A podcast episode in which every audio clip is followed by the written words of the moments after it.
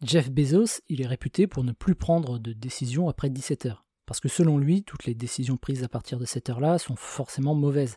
Mark Zuckerberg, lui, porte toujours les mêmes vêtements parce que ça lui évite de perdre du temps à choisir le matin et ça lui permet d'éviter ce qu'on appelle la fatigue décisionnelle à la fin de la journée. La fatigue décisionnelle, c'est l'idée selon laquelle plus on prend de décisions, plus notre cerveau se fatigue et plus nos décisions sont mauvaises. Et ça arrive sans même qu'on puisse s'en rendre compte. Notre cerveau devient la bouillie, on devient lent, nos décisions sont de plus en plus mauvaises. Et toute la journée, on est soumis à des choix. Comment on s'habille le matin? Qu'est-ce qu'on va manger aujourd'hui?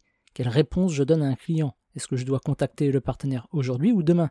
Qu'est-ce que j'écris dans mon message? Toutes ces décisions s'accumulent et elles finissent par nous épuiser. C'est vrai aussi quand on a beaucoup de choix qui s'offrent à nous.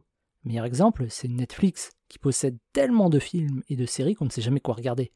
Trop de choix, c'est bien. C'est pour ça qu'on s'abonne à Netflix, n'est-ce pas? Avoir du choix. Malheureusement, trop de choix nous paralyse comme un lapin devant des phares. Trop de choix nous empêche de choisir. Trop de choix nous fatigue. Donc comment on fait pour éviter de se laisser épuiser par autant de choix?